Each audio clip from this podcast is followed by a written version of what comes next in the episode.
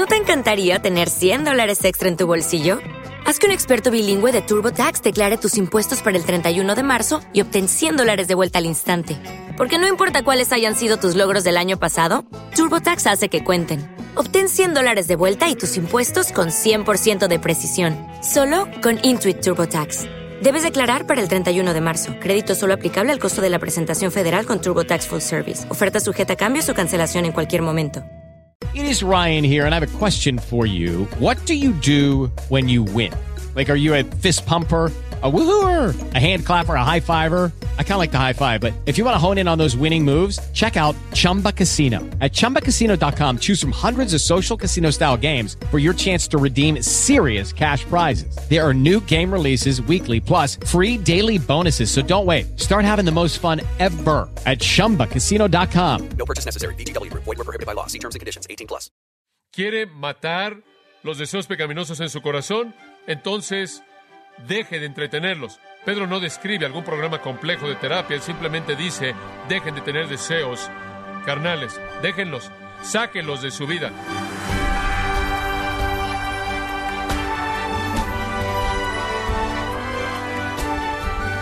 Queremos darle la bienvenida a su programa Gracias a vosotros con el pastor John MacArthur. El teólogo Agustín de Hipona dijo que todo el que no quiere ver sus pecados se los echa a la espalda y los ignora. Y yo le pregunto, estimado oyente, ¿echa usted sus pecados en su espalda cargándolos innecesariamente? ¿Está experimentando cómo el pecado entorpece su caminar con el Señor? En el programa de hoy, yo nos ayuda a ver las consecuencias del pensamiento pecaminoso y cómo erradicar el mismo al mantener pensamientos puros. Esta es la serie Cimientos volumen 1, aquí en Gracia a vosotros. Cuando usted fue salvo y yo fui salvo, en ese momento hubo una derrota aplastante del pecado, una derrota aplastante. De un extremo al otro, de este a oeste, de norte a sur, nuestro pecado fue aplastado. Pero todavía tenemos pecados que permanecen. Y aunque hubo una derrota grande y gloriosa y triunfal en el momento de nuestra salvación, existe la necesidad de que los pecados que permanecen sean despedazados o revivirán. Van a atacar nuestros corazones y van a quitarnos la fortaleza espiritual. Hagan morir los miembros que están sobre la tierra, cosas como fornicación, impureza, pasiones desordenadas, malos deseos y avaricia, que es idolatría. Mátenlos, háganlos morir. No lo pueden hacer parcialmente, no lo puede hacer a medias, no simplemente puede tener una especie de agá que queda ahí, dejarlo ahí en algún lugar en su vida, él va a guiar una rebelión, tiene que continuar hasta que la tarea se haya acabado. Pecados como los amalecitas tienen una manera de escapar la matanza, reproduciéndose, reviviendo y lanzando ataques inesperados en contra de nuestras áreas más vulnerables. Si usted quiere matar el pecado en su vida, y es la única manera de tener una conciencia limpia, si usted quiere enfrentar el pecado en su vida, así es como lo debe hacer. Paso uno, absténgase de deseos carnales. Absténgase de deseos carnales. Dice usted, pero ¿cómo dejas el deseo pecaminoso? ¿Cómo puedes detenerlo? Bueno, vayamos a Romanos 13 y 14, y aquí hay otro mandato muy simple, al final del versículo, y no proveáis para la carne ni sus deseos. ¿Entiende eso? No acomode su deseo pecaminoso. El deseo pecaminoso tiene que ser detenido antes de que comience. Digo, si usted lucha con la glotonería, no vaya al mercado con mucho dinero, hambriento solo. Vaya con poco dinero, lleno y con un amigo espiritual. ¿Sabe lo que estoy diciendo? No se coloque en esa posición. Si usted se ve tentado por el deseo sexual, no llene su mente con las imágenes que alimentan la tentación. No vayan a una película que demuestre ese tipo de cosas, o lea una novela que trata de eso, o vea programas en televisión que alimentan eso y después se pregunta por qué siempre está luchando con el deseo pecaminoso y por qué siempre tiene una conciencia que lo acusa. No provea para los deseos de la carne. Hay un tercer paso en el flujo aquí, estamos retrocediendo. Enfoque su corazón en Cristo. Este es el mismo versículo, versículo 14. Sino vestidos del Señor Jesucristo. Vestidos del Señor Jesucristo. Busque la semejanza a Cristo. No esté satisfecho, no esté contento hasta que despierte a su semejanza, como dijo el salmista. O tomando las palabras de Pablo, él dijo, estoy en dolores de parto hasta que Cristo sea formado plenamente en vosotros. Busque el ser semejante a Cristo. 1 Juan 3:3. El que tiene esta esperanza en sí mismo se purifica a sí mismo así como Él es puro. Enfoque su corazón en Cristo y la semejanza a Cristo y pregúntese qué es lo que Cristo quiere que usted haga. ¿Sabe una cosa? Es una ley espiritual absoluta que usted se va a volver como el objeto de su adoración. Así es.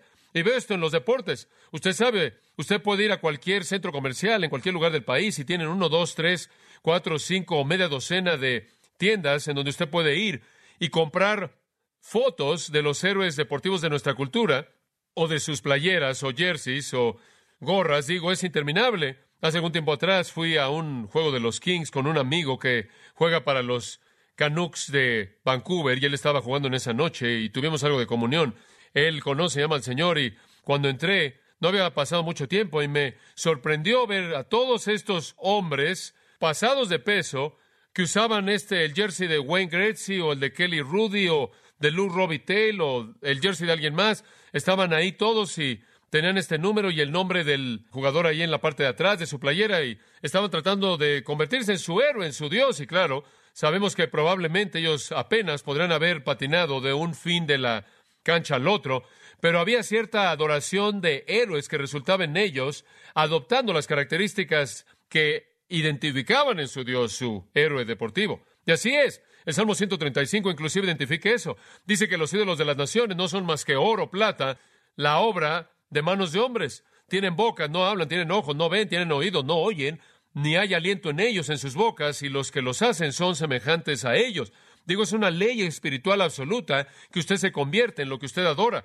Los paganos se vuelven como sus dioses, sean ídolos o sean atletas, cuanto más los cristianos se van a convertir como Cristo cuando lo hacemos a Él el enfoque de nuestra vida, porque no solo nos estamos convirtiendo como Él por nosotros mismos, sino por la obra del Espíritu Santo, quien nos está transformando de un nivel de gloria al siguiente nivel de gloria a la imagen de Jesucristo. Conforme usted enfoca su corazón en Cristo, se va a volver como Cristo. Conforme usted se vuelve como Cristo, usted no va a escoger las cosas que proveen para su deseo pecaminoso y por lo tanto usted se va a abstener del deseo carnal. Retrocediendo un paso más a un cuarto mandato, el Salmo 119, versículo 11, uno muy conocido, usted lo conoce bien. Salmo 119, 11. En mi corazón he guardado tus dichos para no pecar contra ti.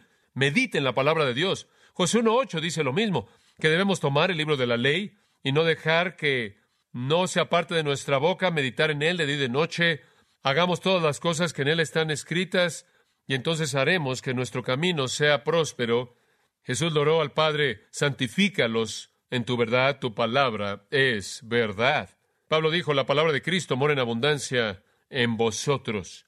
Y cuando la palabra lo llena usted, y la palabra lo domina, y la palabra vence su manera de pensar y su vida y está saturado por la palabra, eso es lo que lo lleva a un enfoque centrado en Cristo. Conforme usted ve la gloria del Señor revelada en la palabra, usted es transformado en conformidad a la imagen de Cristo, conforme usted es transformado a la imagen de Cristo, usted no hará provisión para los deseos de la carne. Usted se abstendrá del deseo carnal, usted matará el pecado. De hecho, usted descubrirá la espada del Espíritu, la cual es la palabra de Dios, y esa es la espada con la cual usted hace pedazos el pecado. Es el arma más eficaz que tenemos. Hay un quinto medio espiritual que debe ser señalado, Meditar en la palabra de Dios lleva al enfoque en Cristo, lo cual lleva a que no hagamos provisión para la carne, lo cual lleva a abstenernos de deseos pecaminosos. Pero hay algo más que es absolutamente esencial y eso es orar, estar constantemente en oración. ¿Se acuerda usted cuando los discípulos de Jesús dijeron cómo oraremos? Jesús, entre las cosas que les enseñó, les dijo esto, cuando oren, oren así. No nos metas en qué, en tentación, sino líbranos del mal. Es cuestión de oración, es cuestión de pedirle al Señor. ¿Se acuerda tanto en Mateo 26, 41 y creo que es Lucas 22, 40? Tenemos una nota ahí. Jesús dijo, velad y orad para que no entréis en qué, en tentación. La oración es un componente absolutamente crucial conforme le pedimos al Señor fortaleza.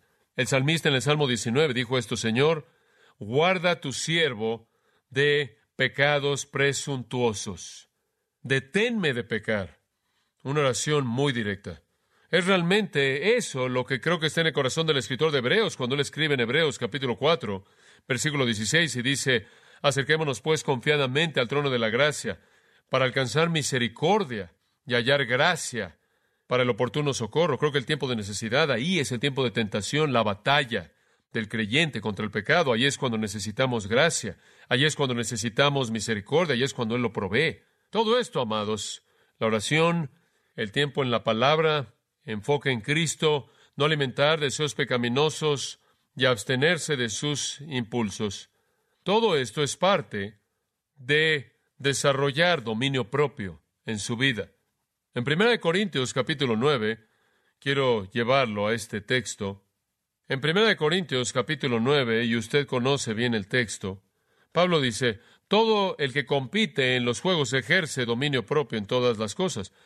Usted tiene que dominar su vida de oración controlarla, su tiempo en la palabra, su enfoque en Cristo, decir no a las cosas que alimentan su deseo pecaminoso, si es que usted va a ser un ganador. Y Pablo dice, la gente que compite en los juegos ejercen dominio propio en todas las cosas. Controlan su dieta, controlan su plan de ejercicio, su programa de entrenamiento, su sueño. Digo, usted sabe que un gran atleta es alguien que tiene su vida bajo control. Y lo hacen, dice él, para recibir una corona corruptible, pero nosotros una incorruptible. Entonces Pablo en el versículo 27 dice, golpeo mi cuerpo. Jupopiazzo, literalmente pegar debajo del ojo. Yo golpeo mi cuerpo. Yo lo disciplino para traerlo bajo control, para hacerlo que se someta. Esa es la razón por la que Pablo tenía una conciencia limpia. Él tenía una conciencia limpia porque él enfrentó el pecado. Él controló su cuerpo. Una disciplina personal vigilante una disciplina personal que es un hijo de la oración constante y la meditación constante en la palabra. Es aquello de lo que Lucas 21:34 habla cuando dice, velad, estad en guardia para que sus corazones no estén cargados de disipación ni embriaguez y las preocupaciones de la vida. Pablo se disciplinó a sí mismo para elevarse por encima de eso. Simplemente es disciplina personal. Realmente es Filipenses 2. Ocupaos de vuestra salvación con temor y temblor, porque Dios es el que en vosotros produce así el querer como el hacer, por su buena voluntad. Usted tiene que estar comprometido con ello, trabajar duro en esto, disciplina personal. Pero por otro lado, es Dios quien lo está haciendo. Y esto nos lleva de regreso a Romanos 8:13, ¿no es cierto? Por el Espíritu. Es el poder del Espíritu operando en nosotros que mata el pecado, pero no sin nuestro involucramiento. Usted no puede nada más sentarse, como dije antes, y esperar que los amalecitas y los agags de su vida simplemente se vayan. Usted no puede coexistir con ellos. Usted tiene que ser agresivo y estar activo en oración, meditando en la palabra, fijando su corazón en Jesucristo y vistiéndose del Señor Jesucristo, evitando todo lo que alimenta su deseo pecaminoso y absteniéndose del deseo pecaminoso de esa manera. Y sabe una cosa, el Nuevo Testamento tiene algunos otros deberes, algunos otros deberes que matarán al pecado, como vestirse de humildad, 1 Pedro 5.5, como tener la mente de Cristo, Filipenses 2.5, como despojarse de sentimientos vengativos hacia otros, Efesios 4, 31 y 32, como vestirse de la armadura de Dios, Efesios 6, como hacer un lado las actitudes pecaminosas, Colosenses 3, 8 y 9, añadir las gracias del crecimiento espiritual, segundo de Pedro 1, 5 al 7, pero básicamente el resumen de esto es oración, la palabra, semejanza a Cristo, evitar el tipo de cosas que alimentan el deseo pecaminoso. Y por lo tanto dejamos de tener deseo pecaminoso, dejamos de pecar. Resumiéndolo todo, 2 Corintios 7, 1, Pablo dice, Así que, amados, limpiémonos de toda contaminación de carne y de espíritu, perfeccionando la santidad en el temor de Dios. Esto quiere decir, es nuestra responsabilidad el hacer esto, es por el poder del Espíritu Santo, esa es la parte misteriosa. Pero mi parte, limpiémonos de toda contaminación. Deshazte de eso. Mátelo. Deshágase de eso. No sea que regrese de una manera devastadora como lo hicieron los amalecitas. La carne es sutil, la carne es engañosa, puede dejarlo solo por un tiempo, hacerlo pensar que se deshizo de ella y después regresará con una furia infernal. El pecado, como puede ver usted, es alguien que está siempre listo para atacar y usted nunca puede descansar, siempre está buscando cómo atacar. Cuando Agag venga usted y con gusto diga, ciertamente la amargura de la muerte ha pasado, lo cual es otra manera de decir, bueno, se acabó la guerra, usted es salvo, usted va bien, yo estoy derratado, no se preocupe por mí, cuando Agag y sus amigos amalecitas quieran hacer la paz con usted y declarar un fin en las hostilidades, ahí es cuando usted toma su espada y los hace pedazos. No somos ignorantes de las estrategias de Satanás. Más vale que no seamos ignorantes de nuestras armas. Permítame darle algunos recordatorios finales conforme usted se involucre en aplicar todos esos principios en su vida. Hay algunas cosas que necesita saber y le voy a dar unos cuantos. Número uno, el pecado no está matado cuando es meramente cubierto. El pecado no es matado cuando es meramente cubierto. Usted puede ser muy exitoso en cubrir su pecado hasta donde otros pueden ver. Usted puede tener mucho éxito en esconderlo de toda persona que lo rodea, pero eso no es matarlo. Si un pecado simplemente ha sido cubierto con algún tipo de protección, si ha sido cubierto con algún tipo de pintura, como pintura en una pared, eso es hipocresía y la hipocresía simplemente es otro pecado. Si la conciencia de alguna manera ha sido cubierta de azúcar, usted está en un estado mucho más peligroso de lo que usted estaba antes. Cubrir de manera exitosa su pecado no mata su pecado, lo hace inclusive estar más vivo porque no ha sido expuesto, se está escondiendo. Y en Proverbios 28, 13 leemos esto, el que encubre sus pecados no prosperará, pero el que los confiesa y se aparta alcanzará misericordia. Usted no ha cumplido con su deber en matar el pecado hasta que lo ha confesado y lo ha dejado. Cubrirlo solo lo empeora. En segundo lugar, en ayudarle al aplicar este deber necesario de matar el pecado, necesita recordar que el pecado no ha sido matado cuando únicamente ha sido internalizado. El pecado no es matado cuando únicamente es internalizado. Alguien podrá pensar que hubo cierto pecado que practicaron de alguna manera, pecados de su boca, de su lengua, pecados cometidos con su cuerpo, sus manos, sus ojos, sus oídos, lo que sea. Y después cuando dejaron de hacerlo, cuando dejaron la práctica externa de esa maldad, imaginan que por lo tanto lo han matado, cuando la realidad es que están disfrutando de los placeres de ese pecado en su propia mente. Podrá encontrarse a usted mismo llegando al punto en su experiencia cristiana en donde usted dice no voy a entretenerme a mí mismo al ir a películas que desfilan inmoralidad. Y entonces usted deja de hacerlo. Pero las imágenes vívidas de esas experiencias, de ver esas películas, usted permite que regresen a su mente y usted las entretiene una y otra y otra vez. No ha matado el pecado en absoluto. El pecado no es matado cuando solo es internalizado. No está muerto si usted todavía puede meditar en los placeres del pecado. Quizás pudo haberlo movido de afuera hacia adentro y quizás pudo haberlo movido de la privacidad de su imaginación, en donde solo es conocido para usted y para Dios. Pero ese pecado no está muerto. Al contrario, se ha vuelto más mortal, porque ahora está casado con la justicia pretenciosa. Ahora es peor a los ojos de Dios. Es aquello por lo que Jesús reprendió a los fariseos.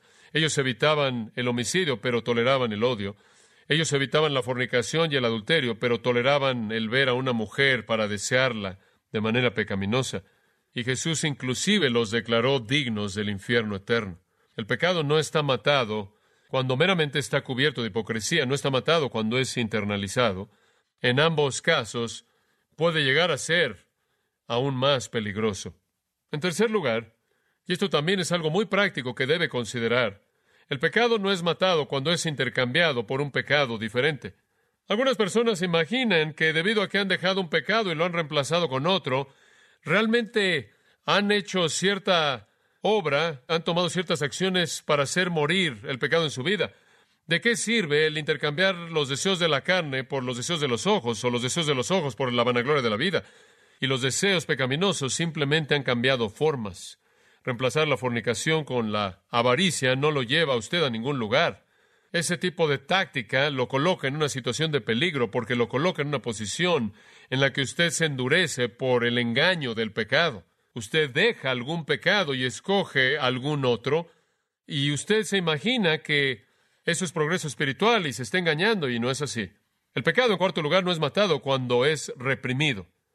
Dice usted, ¿cómo es que la gente reprime el pecado? Le voy a decir cómo. Algunas personas lo hacen con el alcohol. Simplemente se emborrachan hasta perder la conciencia. prefieren experimentar elefantes rosas que la culpabilidad. Algunas personas ahogan su culpabilidad con el entretenimiento y otras distracciones. Algunas personas van a otros consejeros y otras personas que van a elevar su autoestima y de esta manera imaginan que su culpabilidad ya se acabó cuando realmente únicamente está siendo reprimida bajo el engaño de consejo no sabio. Martin Lloyd Jones escribió en una ocasión, y cito, si usted meramente reprime una tentación o su primer movimiento del pecado dentro de usted, probablemente va a regresar con mayor fuerza. A este punto yo estoy de acuerdo con el psicólogo moderno que la represión siempre es mala. Bueno, ¿qué hace usted? pregunta alguien. Yo respondo, cuando usted siente ese primer movimiento del pecado, simplemente levántese y diga, claro, no voy a enfrentar en nada esto. Exponga la cosa y diga, esto es malo, esto es vil, esto es lo que sacó al primer hombre del paraíso. Sáquelo, véalo, denúncielo, ódielo por lo que es. Y entonces realmente usted lo ha enfrentado. Usted no debe empujarlo meramente en un espíritu de temor o una manera temerosa, dice él. Sáquelo, expóngalo, analícelo, después denúncielo por lo que es hasta que lo odie. Fin de la cita. Ese es buen consejo. Enfrentamos nuestro pecado de manera valiente cuando le pegamos en la cabeza. Someterlo un poco no es suficiente, necesitamos exterminarlo como aprendimos en el caso de Agag al hacerlo pedazos. Esa tarea de toda la vida. Entonces, en cierta manera lo estamos cubriendo desde todo ángulo posible. El pecado no es matado cuando es meramente cubierto, no es matado cuando es meramente internalizado. El pecado no es matado cuando simplemente es intercambiado por un pecado diferente. Y el pecado no es matado cuando es meramente reprimido. Y un pensamiento final. El pecado no es matado hasta que la conciencia está callada. El pecado no es matado hasta que la conciencia ha sido apaciguada. La meta en toda nuestra batalla en contra del pecado se identifica en 1 Timoteo 1.5. La meta es amor de un corazón limpio y una buena conciencia y una fe sincera. Mientras la conciencia nos esté todavía atacando, mientras que la conciencia permanezca contaminada, el pecado no ha sido matado. En 1 Pedro 3, escucha los versículos 15 y 16. Sino santificad a Cristo el Señor en vuestros corazones, estando siempre listos para presentar defensa a todo aquel que os demande razón de la esperanza que hay en vosotros, con toda gentileza y reverencia, y mantengan una buena conciencia. Tengo una respuesta para lo que cree. Esa es la primera polémica. La segunda es una vida pura que da lugar a una conciencia buena. ¿Quiere tener un impacto en el mundo? ¿Quiere callar a los críticos, la gente que calumnia la fe? ¿Quiere hacer una diferencia? ¿Quiere ver a gente que ven a Cristo? Haga dos cosas. Tengo una respuesta y tengo una buena conciencia. La primera polémica es tener la capacidad de defender la fe. La segunda polémica es ser capaz de defender su devoción a la fe. Una cosa es ponerse de pie y decir, creo en el cristianismo, creo en la fe cristiana, estoy comprometido con la fe cristiana, estoy comprometido con el Señor Jesucristo, estoy comprometido con el hecho de que Él es Dios en carne humana, murió en la cruz, resucitó por mí, estoy totalmente comprometido con la Biblia, y después que alguien le pregunta, bueno, ¿por qué estás viviendo en pecado? ¿Con qué nivel de compromiso está usted comprometido? Entonces hay una doble polémica en ese texto. La primera es conocer la respuesta por la razón de la esperanza que hay en usted, y la segunda es mantener una vida pura, lo cual da lugar a una conciencia buena, de tal manera que no solo puedan calumniar lo que usted cree, sino que no puedan calumniar la manera tan profunda y entregada con la que lo cree. Parte del proceso de la verdadera mortificación o del hacer morir el pecado es enfrentar el asunto de la culpabilidad. Si usted quiere saber en dónde en su vida el pecado no ha sido enfrentado, simplemente escuche su conciencia. Esto es un contraste total, por cierto, con la sabiduría popular de nuestro día. La sabiduría popular de nuestro día es muy diferente. Escuche lo que Juan Owen escribió. Si usted quiere matar el pecado, cargue su conciencia de la culpabilidad del mismo. Wow. La mayoría de la gente en la actualidad le va a decir que huya de la culpabilidad. John Owen dijo, cargue su conciencia de culpabilidad. Él creía que los dolores de la culpabilidad eran una consecuencia natural y saludable de hacer algo malo. Avergüéncese, escribió él. Avergüéncese mucho, porque él vio la vergüenza como una ventaja. Escuche a su conciencia avergonzada y culpable.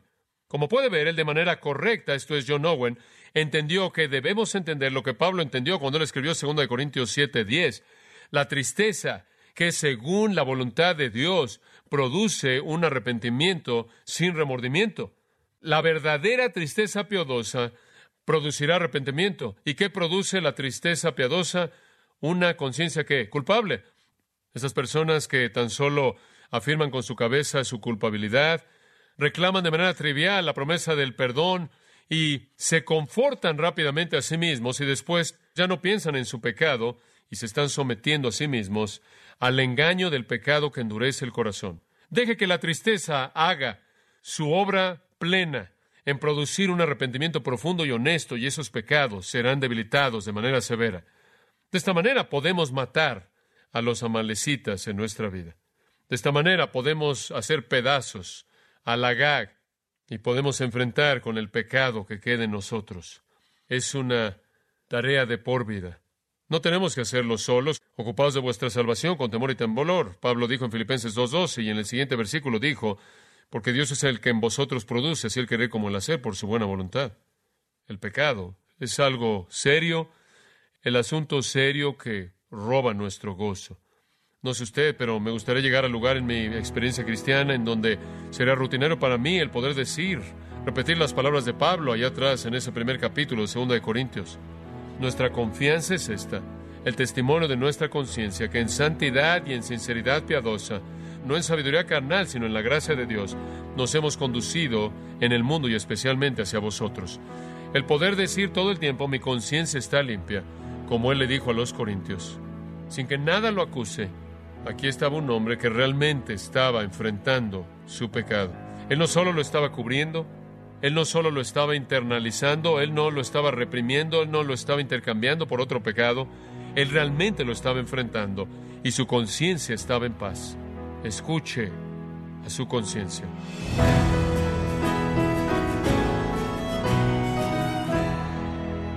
Ha sido John MacArthur preparándolo para la lucha contra el pecado y confiamos en que usted haya sido animado por lo que ha escuchado acerca de esta batalla. Recuerde, aunque el pecado es poderoso si usted es hijo de Dios, tiene un poder mayor para eliminarlo, para mortificarlo.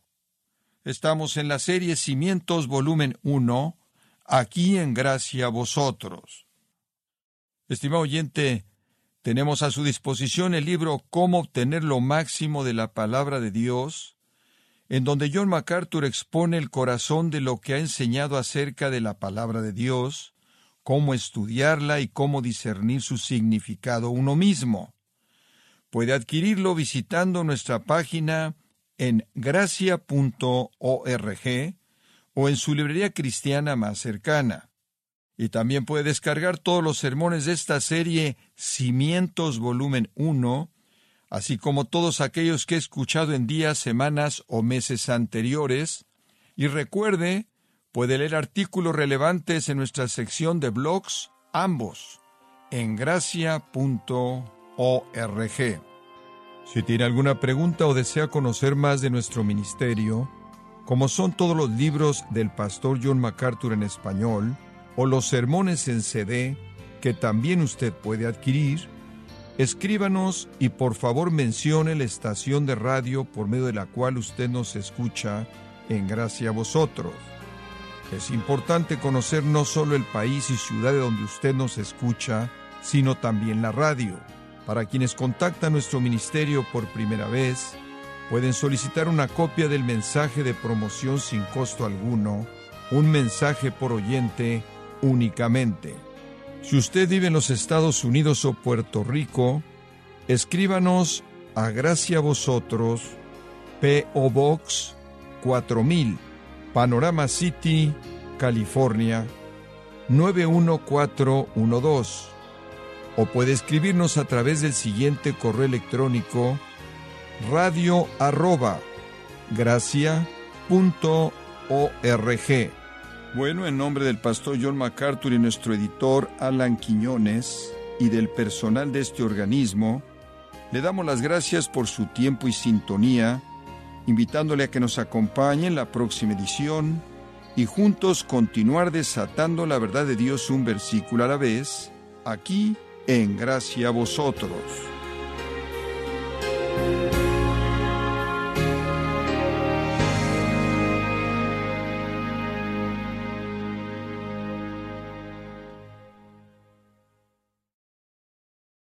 Lucky Land slots, you can get lucky just about anywhere. Dearly beloved, we are gathered here today to. Has anyone seen the bride and groom? Sorry, sorry, we're here. We were getting lucky in the limo and we lost track of time. No, Lucky Land Casino, with cash prizes that add up quicker than a guest registry. In that case, I pronounce you lucky. Play for free at LuckyLandSlots.com. Daily bonuses are waiting. No purchase necessary. Void where prohibited by law. 18 plus. Terms and conditions apply. See website for details.